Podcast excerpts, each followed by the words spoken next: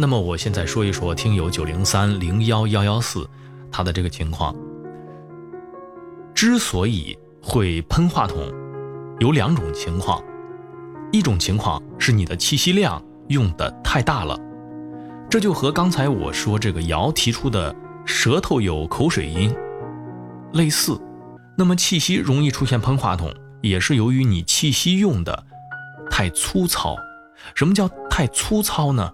比如说，我们说这个欢呼的时候，拿你的手掌放在你的嘴唇这个前边儿你感受一下，你说欢呼的时候往外出的这个气息量是不是特别大？如果说是特别大的话，你就要做一些调整了。我有一个说法哈，叫。往回咽着说，倒吸羽毛球的方法，声音是往外送的，气息也是往外顶的，但是有一种感觉，我们是可以往回收一点的。在说这个话的时候，我们好像把这个字儿给咽了回去。倒吸羽毛球还真是有一些道理。我们就是说这个欢的时候，说这个字的同时，我们在咽一个羽毛球，欢呼。欢呼，这样去找一找声音的位置，气息量就不会那么多了。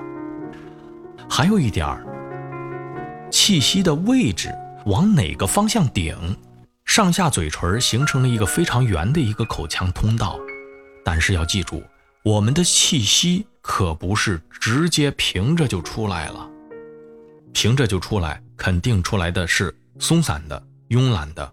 很多气息呢，如果说特别松散、慵懒的话，呃，都被浪费掉了。大家要记住一个概念，什么概念呢？